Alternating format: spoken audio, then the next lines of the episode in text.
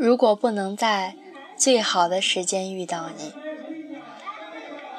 我看到你的新女朋友在微博上晒甜蜜，说她遇到一个千年难遇的好男友，吃饭前会帮她推椅子，大庭广众下会给她系鞋带儿，无论什么好吃的都会让她先吃，过马路总是紧紧地抱着她，你会很温柔地帮他整理衣物。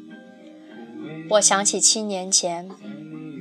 你站在槐花树下，傻兮兮地和我道歉，说：“你是我第一个女朋友，我不会谈恋爱，不懂如何对女孩好。”我说：“没关系啊，我来教你。”是我告诉你，通电话时要等我先挂电话，是我命令你要每天。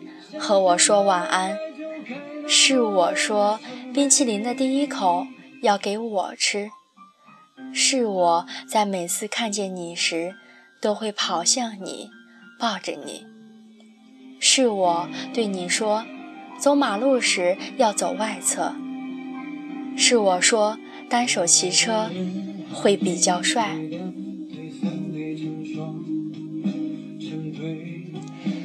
恋爱的小技巧都是我教给你的，现在你却越来越体贴他了。我冷笑，等我们都长大了，有了对彼此负责的能力，身边的人早就不是原来的那个他了。相见恨早的概率远大于相见恨晚，相见恨晚是一见如故。意气及时即相投，而相见恨早是情深但缘浅，是错的时间遇见对的人，是注定要错过一些好的人。据说胡歌和薛佳凝相恋于2006年，那时的胡歌还没有演《琅琊榜》，还不是梅宗主。还没有成国民男神，在拍摄《射雕英雄传》时期，胡歌遭遇严重的车祸，几近毁容。女友为了照顾他，停了一年的工作。笃信佛教的他，竟年吃了将近一年的素食，祈求胡歌可以早日康复。二零一五年，梅长苏大热。他和薛佳凝的旧情也被重新挖了出来。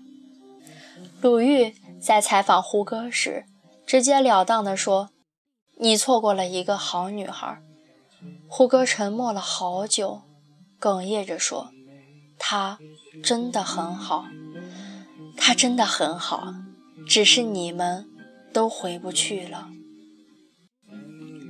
我并不清楚他们当初为什么分开。我只能或许猜测，也许当年的胡歌还想为事业再拼几年，他还有许多关于演员的梦想没有实现，所以他并不想那么快的安定下来。而比他年长四岁的薛佳凝，那么多年一直不温不火，或许他更需要一种安定和安全感。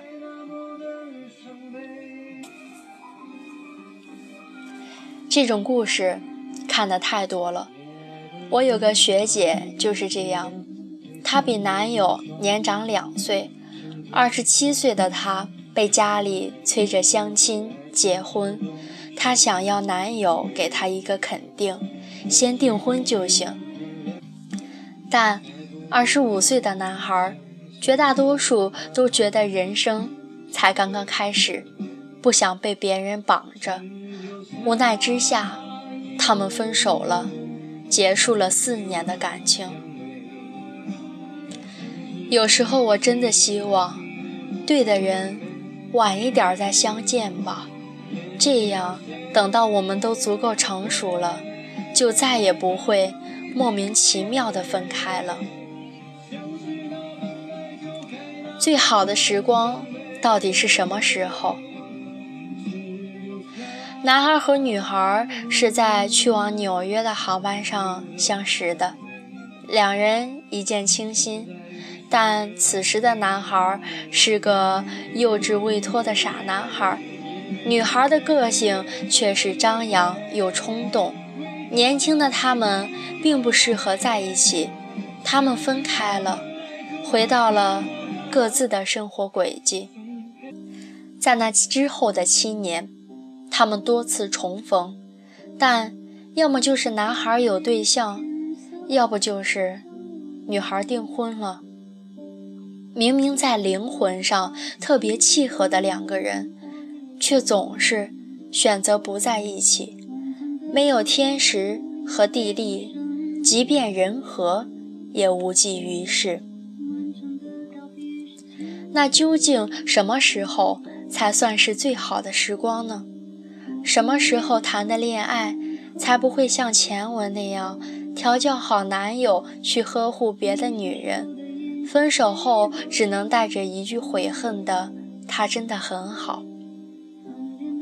最近有一项高校调查表明，百分之九十九的大学初恋在毕业后都掰了，只有百分之一的人至今维持恋爱关系，印证了那句“青春总要认怂，初恋究竟成渣”。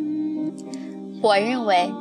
要想谈一场不会不会相见恨早的恋爱，男女双方至少要满足以下三点：第一个就是要明白自己的心；第二就是要懂得如何爱别人；第三就是要准备好付出。明白自己的心，是要想明白自己是想要什么样类型的人生。如果你是个工作狂，希望自己在三十五岁前事业有成，那你在二十四、二十五岁去恋爱，就接近于祸害别人。一定要清楚自己在什么样的人生阶段，想要的都是些什么。懂得如何爱人，是指你要身心成熟。做一个体贴的好伴侣，面对你们的感情里会遇到的波折，拥有一定的情商去解决。至于准备好付出，国外结婚夫妇的时候会在婚礼上发誓，无论富贵或者贫穷，无论健康或者疾病，直到死亡将我们分开。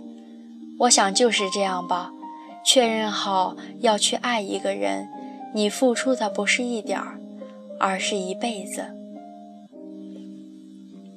电影是多么仁慈，总是让错过的人重新相遇，在男女主角还不成熟的岁月里相识，他们不但爱得起，还等得起，最后都能重新相爱。但是。我所有的听众朋友们，包括我自己，我们都要明白一点：生活不是电影，电影里离开的可以回来，错过的可以弥补，结婚的可以离婚。生活中的我们没法用一段时光去等待一个不确定的人。人生一旦走上了分岔路，即使留有遗憾，也很难。再追回，